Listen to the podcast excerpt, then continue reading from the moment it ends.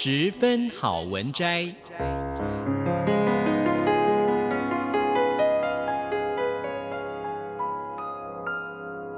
十分钟的心灵补给站。无论是快乐还是悲伤，不管是白天或是黑夜，阅读一篇好文章，也许只要短短十分钟。却能在你的心头低回，往复不已。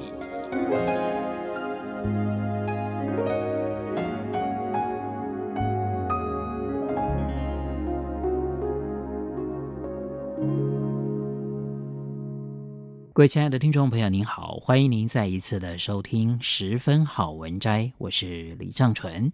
我们今天要介绍的这本书是商周出版的。创客创业导师程天纵的专业力。程天纵他是电子科技业的专业经理人，曾经在惠普、德州仪器、鸿海跟富志康担任高阶主管。他退休之后创立了创业社群，在两岸辅导超过了五百个创业团队。由于他融汇了高阶视野跟第一线工作，熟悉大企业跟新创公司的困局，对经营管理总有一针见血的独特洞见。那透过这本书，程天纵把结合了实物跟理论，而且绝对可行的观念跟方法带给读者，让读者知道如何在职场上充实自己，成为自我学习型的人才。我们今天要来分享的这段篇章是这本书的自序。专业经理人的素养。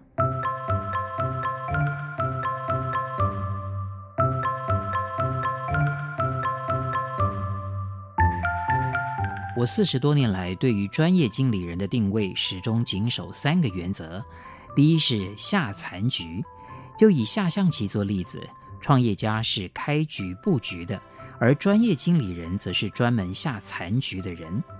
所谓残局，就是一盘没下完的棋。在坊间的书局里，我们可以找到无数历史上遗留下来的精彩残局棋谱。象局高手可以接续着残局继续下，不论挑红方或者是黑方，都要找到赢棋的方法，以此来锻炼自己的棋力。专业经理人就没有那么幸运了。管理领域当中，虽然有许多个案研究，都是别人已经下完全局的棋谱。并没有类似的残局可以让自己下下看，印证一下自己的能耐。从网络上或者是书本里，可以找到许多专业经理人从外部空降来收拾残局、扭转局势的案例。这其中当然有成功的，也有许多失败的。如果我们仔细分析一下失败的众多案例，就会发现，通常这位空降的救世主所采取的第一步，就是带来自己的人马，并且让他们进驻各个重要职位，以便掌握资源。这种做法在还没有实际展开各种扭转局面的手段之前，就已经在组织内部形成了两派人马的对立，而宝贵的时间跟资源就在内斗中消耗殆尽，最后落得失败的命运。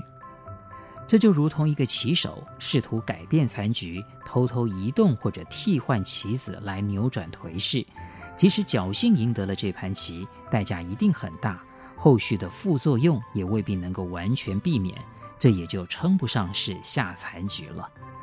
专业经理人要拥有下残局的能力，首先就要做到不拉帮结派，不建立自己的人马，不占据自己的山头，一切依照专业行事。我在惠普公司的二十年当中，从台湾派驻到香港、到美国、到中国大陆，从来都是单枪匹马，不带自己的人手。除非必须创建新的部门，否则我不会改变任何残局原本的状况。即使转换跑道，从惠普公司到德州仪器，再从德州仪器到红海，我也一直秉持这个下残局的原则。加入红海是我职业生涯当中最大的改变，除了面临价值观跟文化的巨大冲击之外，对于我是否能够坚持下残局的原则也是重大的考验。比我早加入红海的前惠普同事，在我刚加入的时候就善意地告诉我，要在红海生存下来，一定要有自己的人马，否则什么事都无法推动。我在红海扮演的就是救火队的角色。哪里需要收拾残局，我就到哪里去。即使我在短短的五年当中就换了四个事业群，再加上二零一零年坠楼事件的危机处理，我始终坚守原则，不培养也不依靠自己的人马。第二个原则是抬轿子。俗语说：“花花轿子人抬人，花花轿子摇摇晃晃，热热闹闹，为什么好看呢？就是因为有人坐轿子，有人抬轿子，一路上走得好不好，就看抬轿人的功力了。专业经理人就是抬轿子的人，在锣鼓喧天的庆典当中，轿夫默默地抬着轿子，踩着该走的步伐，让坐轿子的开心，让围观的人叫好。换句话说，轿夫最重要的特质就是本分。即使围观的群众给轿夫掌声，或者是偶尔打赏，轿夫也不能够忘了本分，自以为是个坐轿子的。更糟糕的是，丢下轿杠子跟坐轿子的抢起位置来，那么观众还会叫好吗？身为抬轿子的，要很清楚的知道，专业经理人的光环来自所服务的企业，而不是来自于个人。心中有这样的认知，就是本分。在惠普和德州仪器服务的三十年当中，我非常荣幸见过六位国家领导人，也有幸能够进入平常人无法亲眼一睹的地方。这并不是因为我个人有多了不起，而是因为我在那些国家的时候，代表了惠普或者是德州仪器。那些光鲜亮丽的时刻，都是给予专业经理人背后的企业的。只要专业经理人离开了那个位置，就是平凡人一个。所以，专业经理人下台的身影要漂亮，不要鞠躬，不要恋战。第三个原则是不加入竞争对手。很少有专业经理人会一辈子在一个企业服务，在跨国大企业里服务，难免会碰到自己晋升的玻璃天花板，或者有更好、更大的舞台找上门。这个时候就会面临去留的抉择。我觉得去留或换不换跑道，并无关乎专业。在我接近四十年的职涯里，我服务过一家小公司和三家跨国大企业。虽然换过雇主，但我始终坚守这一个原则：在我离开老东家的时候，不必签竞业条款，我自己会约束自己，不加入竞争对手。因为我没有办法在加入竞争对手之后，再回过头跟自己一手建立或一手带领的团队来竞争。我更加没有办法面对过去的客户，告诉他们我现在卖的产品比过去的更好。其实，这种不加入竞争对手的底气，来自于我对自己专业的信心。天底下哪里没有适合自己的工作呢？何必靠着过去的战功跟在产业界累积的资源，作为加入竞争对手的条件呢？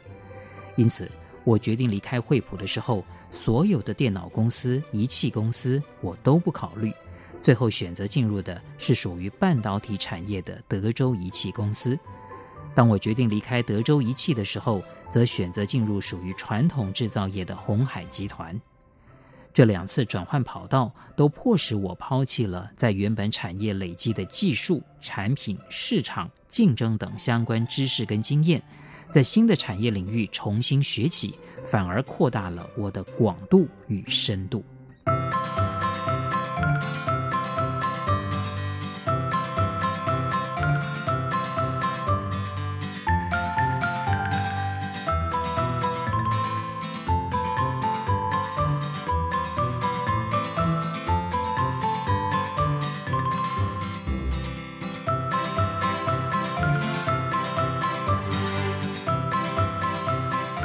各位亲爱的听众朋友，我们今天所介绍的这本书是商周出版的《创客创业导师程天纵的专业力》。